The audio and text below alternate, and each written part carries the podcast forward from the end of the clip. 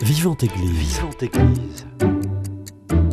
Vivante Église, le magazine régional de la vie chrétienne. Une émission proposée par Timothée Rouvière. Un an après son arrivée dans le diocèse de Rodez et de Vabre en Aveyron, monseigneur Luc Meyer vient nous parler aujourd'hui au micro de Radio Présence de deux sujets qui lui tiennent particulièrement à cœur, l'accueil des prêtres fidei donum dans son diocèse et les laïcs en mission ecclésiale.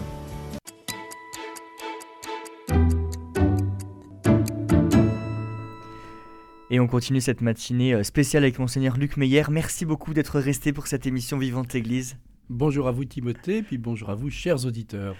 Merci beaucoup d'avoir accepté euh, notre invitation. La première thématique que nous allons aborder aujourd'hui, ce sont les prêtres fidei donum dans le diocèse de Rodez et de Vabre. Alors fidei donum, ça veut dire en latin don de la foi, deux mots que l'on retrouve en tête de l'encyclique du pape Pie XII en 1957. Dedans, les évêques sont invités à porter le souci de la mission universelle de l'Église. Qu'est-ce que ça veut dire porter le souci de la mission universelle de l'Église? Eh bien, vous savez, quand on est ordonné prêtre, on est ordonné prêtre, collaborateur des évêques. Et pas simplement pour être prêtre dans tel diocèse et collaborateur d'un évêque. Et je trouve que c'est tout est dit ici, c'est-à-dire il y a une dimension universelle du sacerdoce des prêtres. Bien sûr, la plupart du temps, ils sont incardinés dans un diocèse, en France ou dans un autre mmh. pays.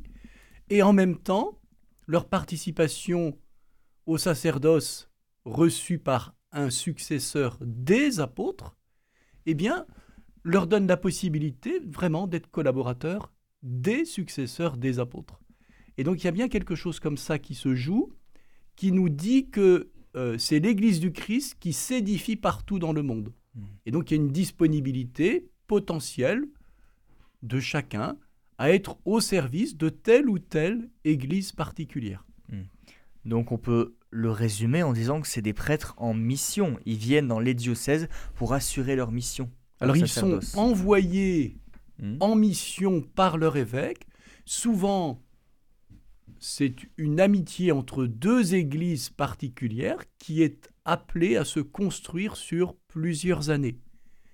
Il faut reconnaître qu'en France, quand nous avons commencé non plus à envoyer des prêtres fidei donum, même s'il y en a encore, hmm. Qui sont fidei donum dans d'autres pays ou dans d'autres diocèses en France, hmm. quand nous avons dit, tiens, ce serait bien qu'il y ait des prêtres venant d'autres pays ou d'autres diocèses qui viennent nous aider, on a souvent procédé une analyse en disant, nous avons des besoins. Et on n'a pas toujours pris suffisamment en considération que c'est une histoire personnelle, un homme, un chrétien. Un prêtre, avec tout son tissu, toute son histoire, qui abandonne cela pendant trois ans, six ans, neuf ans. Et on a pensé beaucoup à nous. Et je pense qu'on a intérêt à mettre en perspective, pour s'enrichir véritablement, l'histoire personnelle de ces prêtres. Ce n'est pas une parenthèse, ça, fait, ça fera partie de leur histoire sainte. Hmm. Et donc il faut se connaître, il faut s'apprécier et il faut que ce soit pas simplement des prêtres qui viennent rendre des services, mais ils viennent avec toute leur histoire. Et comment on s'enrichit de cela? Hmm. Au sein du diocèse de Rodez et de Vabre, vous êtes particulièrement attentif au fait qu'il y ait cette pluralité chez les prêtres. Euh, ça répond à un besoin, l'arrivée de prêtres fidei donum au sein du diocèse de Rodez et de Vabre Alors ça répond, et ça a répondu depuis 6 ou 7 ans à un besoin. Hmm. Et nous avons souhaité, quand je suis arrivé, qu'il y ait deux choses qui soient proposées. Donc d'une part, on a proposé à tous les prêtres qui le souhaitaient une relecture de leur ministère. Souvent, elle se faisait à trois, mhm. avec un vicaire général ou un vicaire épiscopal ou un doyen, et puis une autre personne. Et on a sollicité notamment Monseigneur Soubrier. Monseigneur Soubrier, évêque émérite de Nantes, a accepté de venir passer deux semaines complètes en Aveyron pour participer à ces relectures. Et avec toute son expérience, parce que euh, il est beaucoup plus mûr et beaucoup plus euh, pétri par l'Église et le ministère épiscopal que moi, eh bien, je lui ai demandé est-ce que vous pouvez nous faire bénéficier de votre expérience? Et donc, il y a des prêtres et les prêtres fideium en particulier, mais bien d'autres qui ont bénéficié de ces deux heures ou trois heures. Certains m'ont dit, depuis 30 ans, on ne me l'avait jamais proposé. Hmm. Et ça a suscité à la fois de la reconnaissance, et puis une connaissance aussi de notre histoire sainte à chacun. Pour les prêtres fidéidum, ça a été déterminant. Et puis il y a eu aussi, dès le mois de janvier, une relecture en groupe de ce qu'ils avaient fait. Et ça nous a donné l'idée d'aborder avec le nouveau conseil presbytéral une relecture, on était 35 ou 40, mhm. comment nous avons vécu ensemble pendant six ans. Et j'ai été agréablement surpris, impressionné, émerveillé par le sens de la vérité, la délicatesse, et puis le l'idée que ce que nous vivions là, en relisant ce, ce qui était bien et ce mhm. qui était plus difficile, c'était au service de la mission de l'Église. Et donc j'ai senti se dilater la charité des prêtres, bien conscient que ben voilà il y a des choses on fait pas toujours bien la première fois et on essaie de faire mieux la deuxième pour que ça s'améliore. Hmm. Et c'est ce qui s'est passé. Je suis admiratif, c'est-à-dire qu'on a essayé de bien préparer, de mieux préparer, à cause de nos expériences, l'arrivée de nouveaux prêtres fidèles de nous. Hmm. C'est toujours à reprendre. Hein.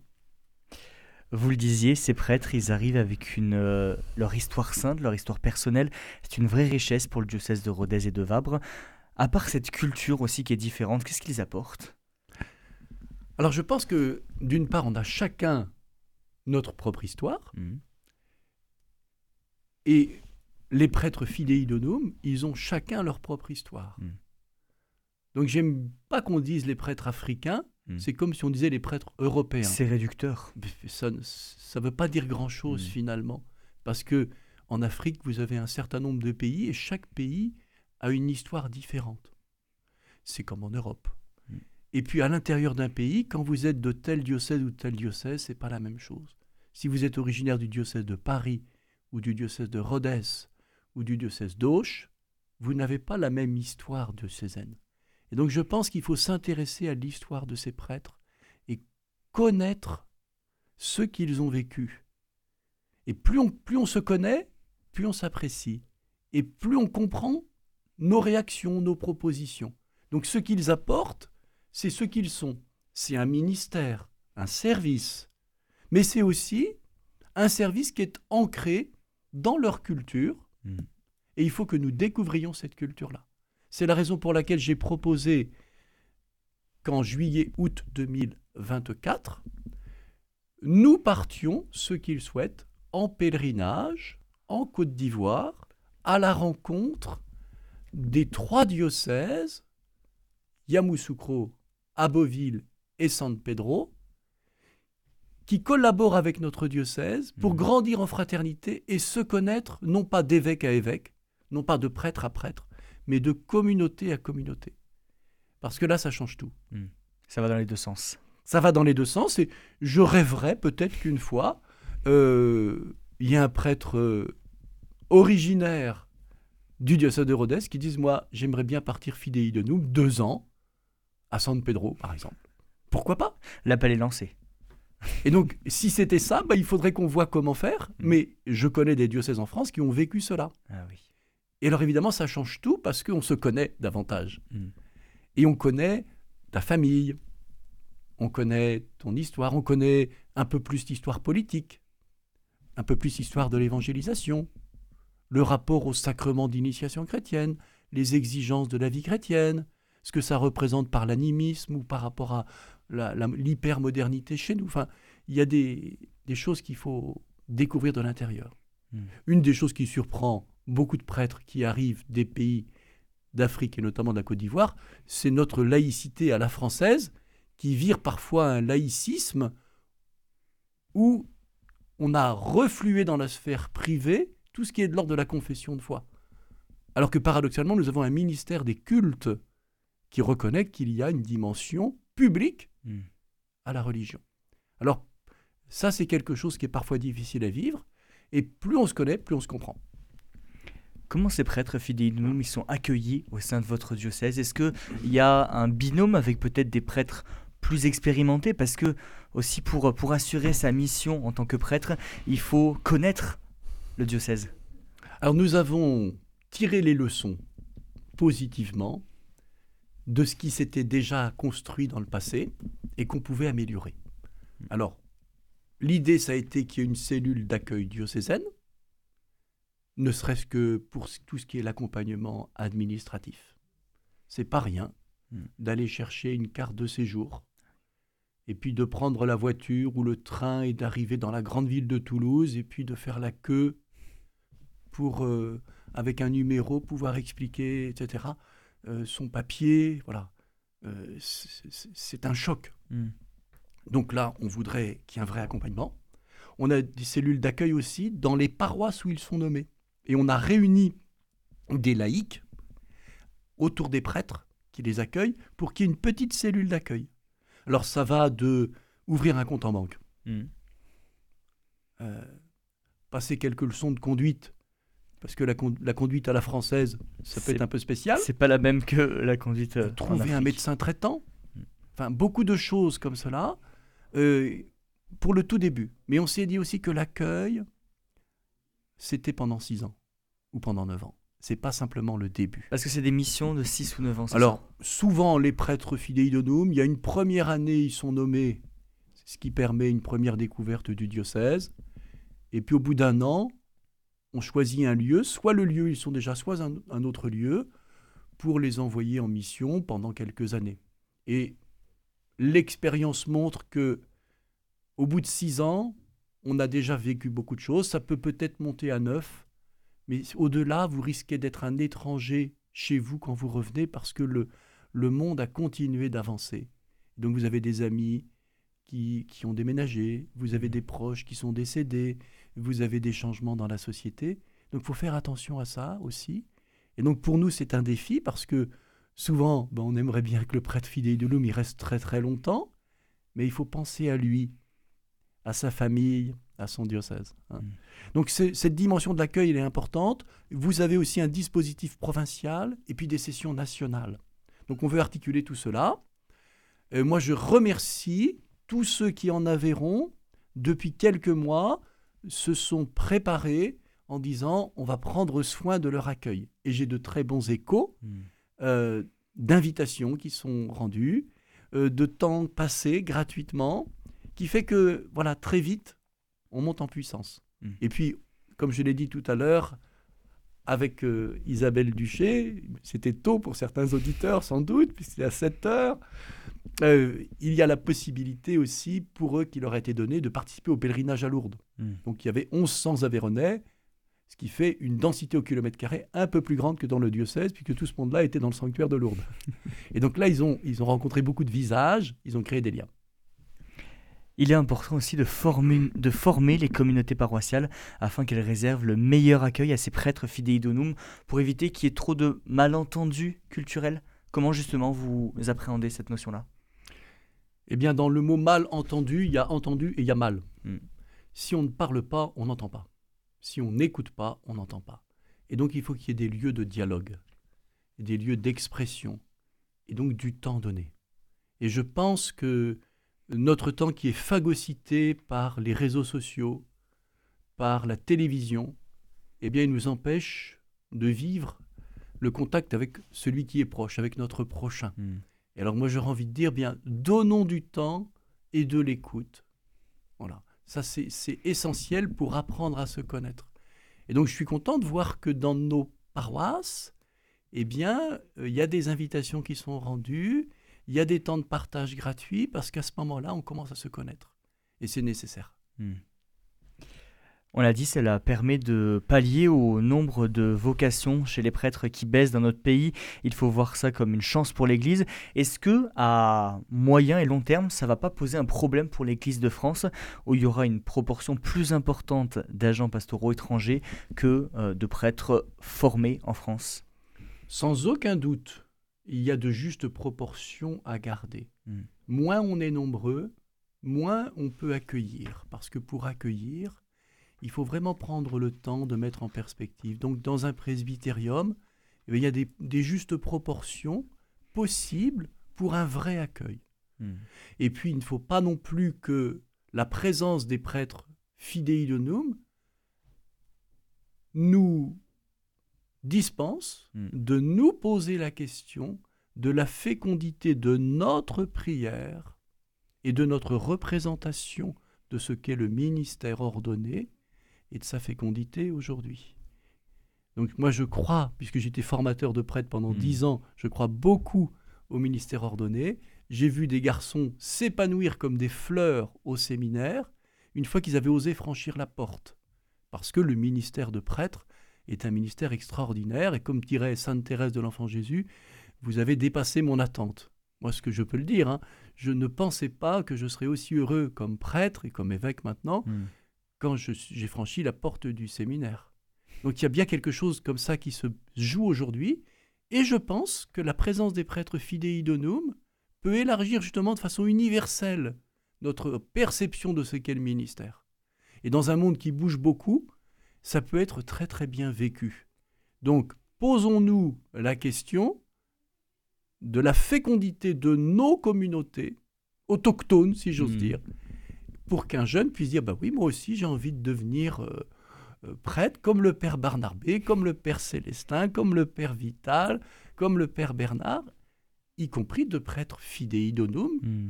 que l'on fréquente et que l'on trouve tellement bien dans leur basket qu'on se dit mais ça peut être quelque chose pour moi. Donc merci aux prêtres qui témoignent aussi de ce qu'ils vivent.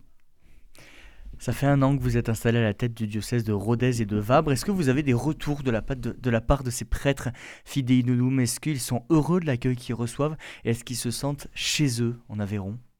Alors pour ce qui est de l'accueil des prêtres fidei donum là, euh, les retours que nous recevons puisqu'on en parle avec eux, mais parfois Mhm. aussi ils envoient des petits SMS au vicaire général ou un, ou un email ou même une carte, euh, je pense que c'est très bien parti. Euh, et je pense que c'est- important, c'est une histoire de rencontre. Et donc, euh, c'est pas parce qu'on a plein de soucis qu'il faut pas penser aux autres. C'est-à-dire que c'est c'est- si, si la gestion de l'organisation de nos paroisses, de notre diocèse prend le pas sur euh, le souci des personnes, ça ne va pas. Hmm. Si bien que dans l'ordre du jour du conseil épiscopal, il y a toujours la première ligne, c'est regard sur les personnes. Et chacun, au conseil épiscopal, peut dire j'ai rencontré un tel, euh, il va bien, ou j'ai rencontré un tel, là, il, il a fait une chute dans l'escalier, ou j'ai rencontré un tel, il m'avait paru inquiet. Et on prend le temps qu'il faut, et les questions institutionnelles viennent toujours après. Monseigneur Le Maire, on va faire une première pause musicale, ce sera la seule de cette émission. Et après, on parlera des laïcs engagés en mission ecclésiale au sein du diocèse de Rodez et de Vabre. On revient dans quelques instants.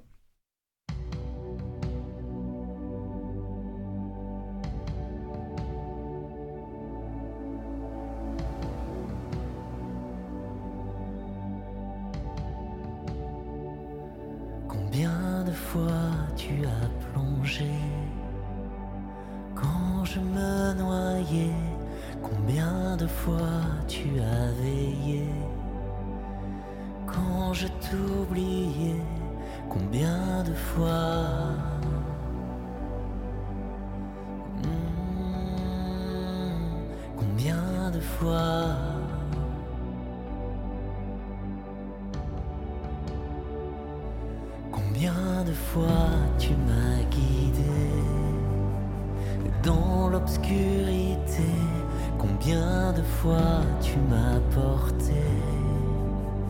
Quand je m'effondrais Combien de fois. Oh, combien de fois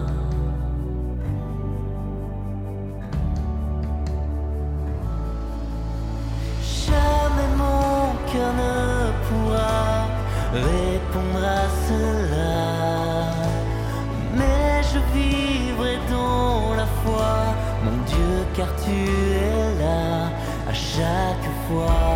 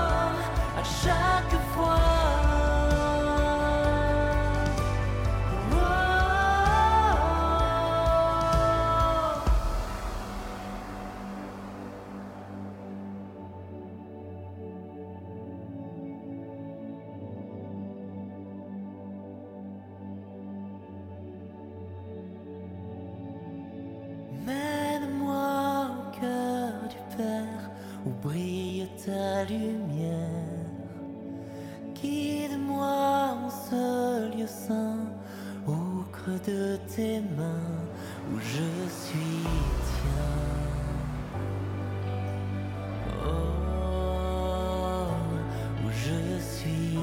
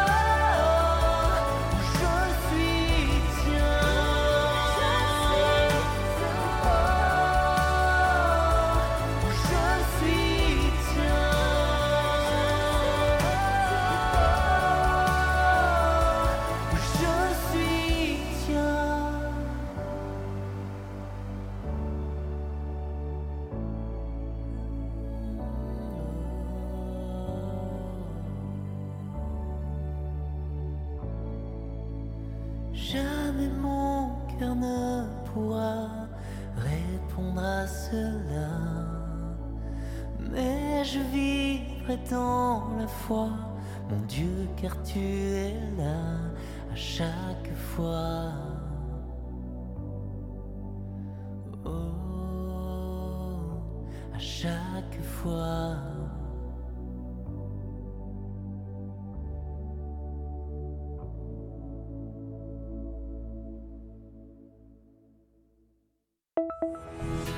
Présence.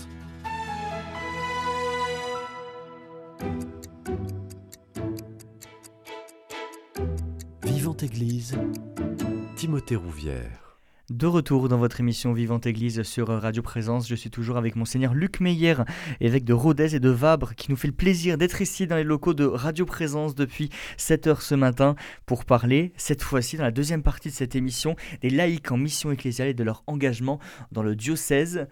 On a l'impression que c'est un gros mot laïque en mission ecclésiale, on a l'impression qu'on y met tout et rien à la fois. Quelle est votre définition du laïc engagé en mission ecclésiale pour le diocèse de Rodez et de Vabre? Alors d'une part, toutes les personnes laïques dans l'Église qui sont baptisées sont des disciples missionnaires. C'est ce que nous a rappelé le Concile Vatican II Mhm. et tout particulièrement le pape François, notamment dans son exhortation La joie de l'Évangile, qui est sortie il y a dix ans. Parmi ces disciples missionnaires, un certain nombre sont appelés et envoyés en mission pour participer à la mission pastorale Mhm. de l'Église. Ce sont des disciples missionnés. on les appelle des laïcs en mission ecclésiale. Et cette mission-là ne part pas simplement du rayonnement de leur baptême. Tout baptisé Hmm. veut faire connaître le Christ. Elle entre à l'intérieur de la mission reçue par les évêques, par les prêtres, par les ministres ordonnés, qui nous vient de Jésus, qui est de d'aller, d'enseigner les nations, de baptiser, de faire connaître le Christ, etc. Et donc, les laïcs, et les laïcs en mission ecclésiale, tout particulièrement, participent à l'exercice de la charge pastorale reçue par les évêques et reçue également localement Mhm. par les pasteurs locaux, les prêtres et les curés. Cette participation, on veut en prendre soin. Quand on pense que pour se préparer à être prêtre, il faut parfois 8 ou 10 ans, Mm. et que pendant cette préparation, on a été initié à la prière, à l'oraison, on a découvert plusieurs paroisses, on a rencontré des succès, des échecs, on a relu nos échecs, parfois, il faut qu'on fasse attention, on a des laïcs en mission ecclésiale qui portent énormément sur leurs épaules. Et comment ils sont accompagnés? Ils n'ont pas fait dix ans de séminaire et d'accompagnement. Mhm. Et au premier échec, avec qui j'en parle? Quand il y a des difficultés relationnelles, des enjeux, comment je fais? Donc on a souhaité prendre soin des personnes laïques qui exercent de façon bénévole pour la Mhm. plupart, ou salariés, une mission pastorale.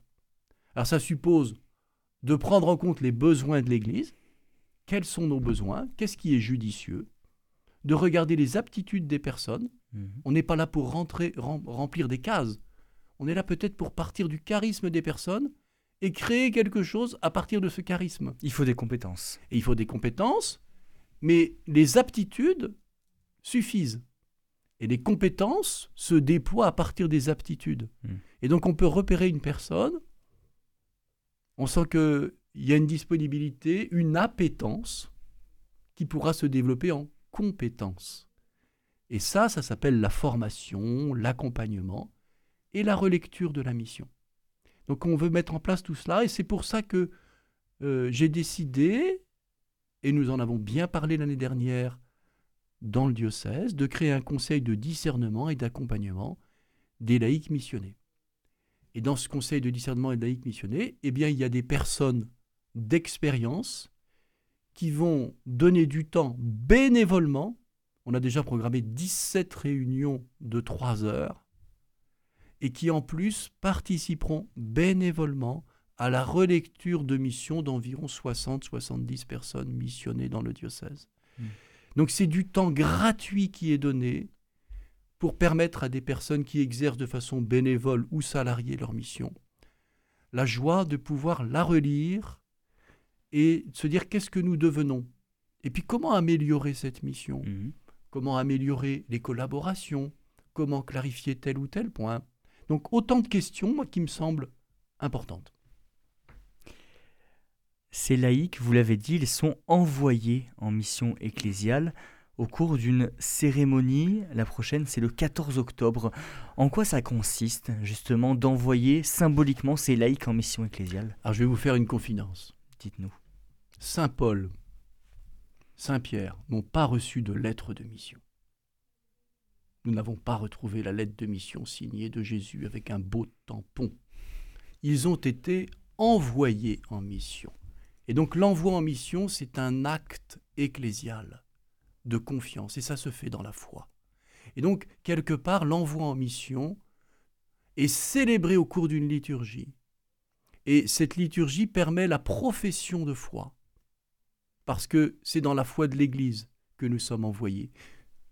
Tout comme nous professons notre foi à un baptême ou à la vigile pascale. Elle permet aussi l'appel nominatif, et on répond comme Samuel, Me voici. Il y a une sorte de fidélité Mhm. à l'envoi à l'évêque et puis aux orientations du diocèse. Et on va professer cette fidélité-là.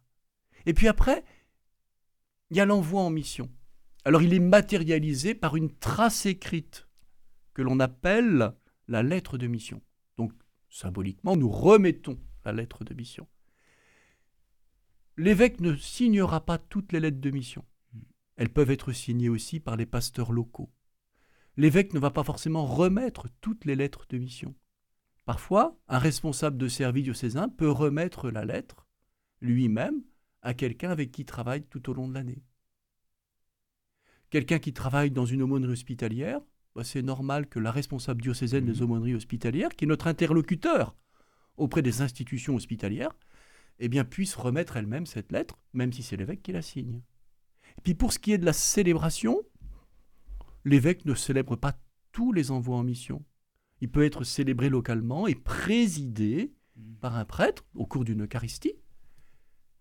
Et le choix du lieu dit quelque chose. Si vous êtes envoyé en mission comme animateur laïque en pastoral dans un doyenné pour des jeunes, vous pouvez recevoir votre lettre de mission dans un oratoire de la maison diocésaine. Mais où est la communauté qui prie avec vous, pour laquelle vous donnez du temps et aux yeux de laquelle vous êtes accrédité par cette mission Elle n'est pas là. Donc mieux vaut célébrer les envois en mission au plus proche du terrain. Par contre, le 14 octobre à 18h dans l'église du Sacré-Cœur de Rodez, j'aurai la joie de célébrer avec tout le peuple de Dieu rassemblé, il y aura entre 500 et 700 personnes je pense, des envois en mission au niveau diocésain. Et là, je rends grâce aux visites pastorales que j'ai faites l'année dernière et à la façon dont elles étaient judicieusement organisées par les doyens et les équipes de doyennés.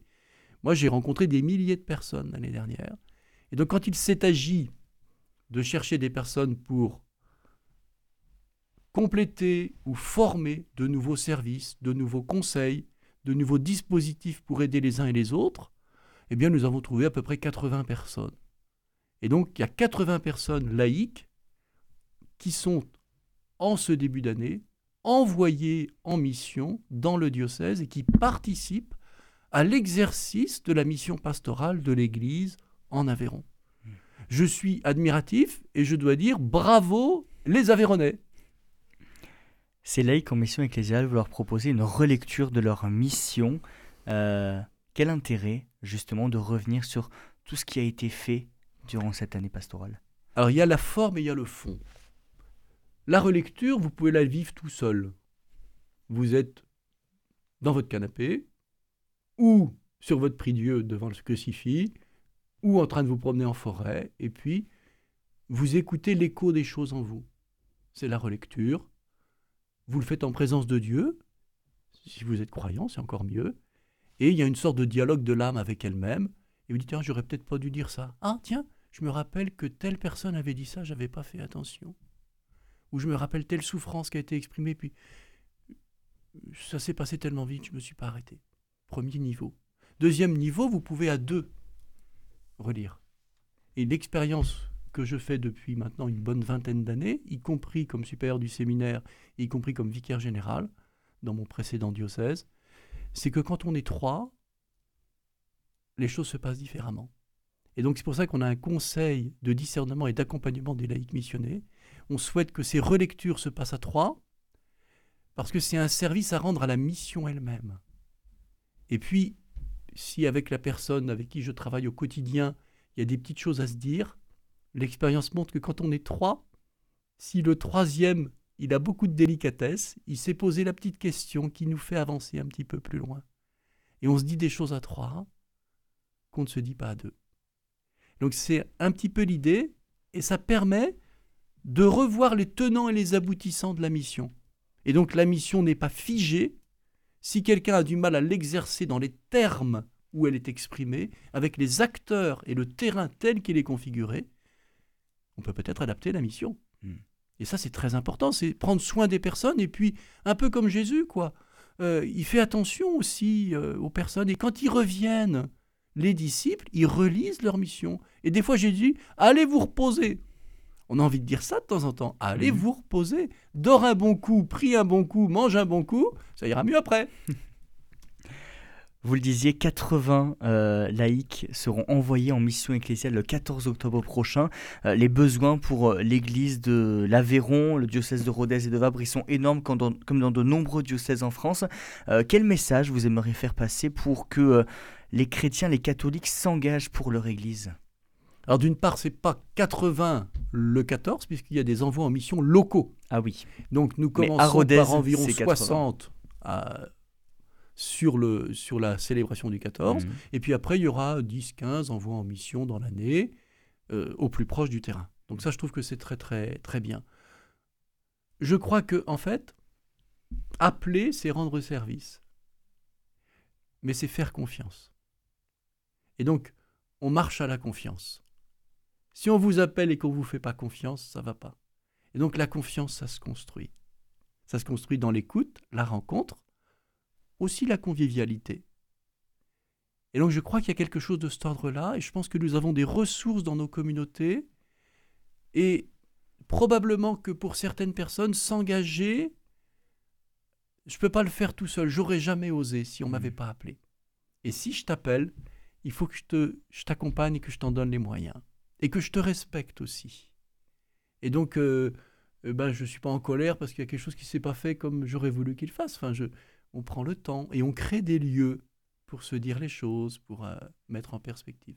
Donc je pense qu'il y a des ressources, des belles ressources dans nos communautés, et qu'on peut même mettre des personnes nouvelles en selle parce qu'on a osé leur demander service.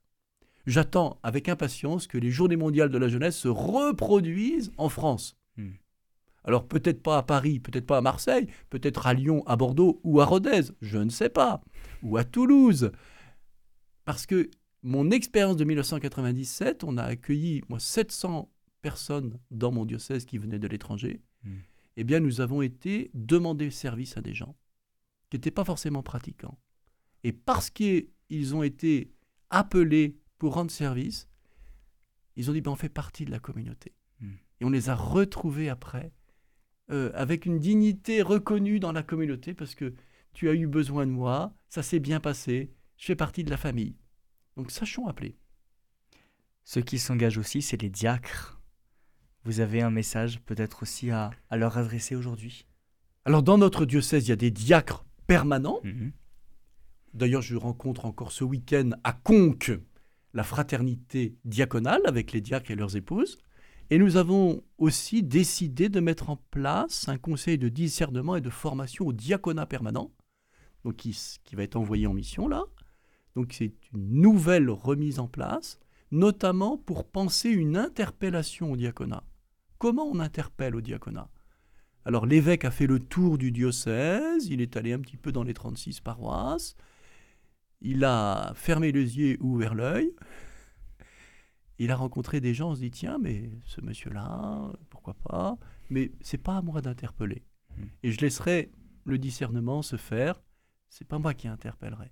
Donc on verra. Mais je pense que dans le beau et grand diocèse de Rhodes et Vabre, il y a des hommes qui peuvent être interpellés en vue de se former et de discerner pour le diaconat permanent. J'ai déjà des bons échos, parce qu'on a travaillé avec le conseil presbytéral sur le décret de l'évêque.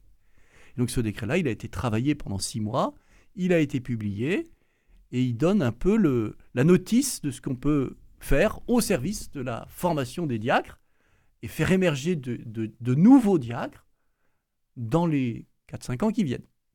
Sachant qu'il y a déjà des gens qui sont en formation et je rends hommage à tout le travail qui s'est fait par mon prédécesseur et j'aime bien prononcer son nom, François Fonlu, parce que on a prié pour lui pendant très longtemps dans le diocèse mmh. et moi j'hérite euh, d'un diocèse qu'il a vraiment bien accompagné. Donc euh, merci à mon prédécesseur François.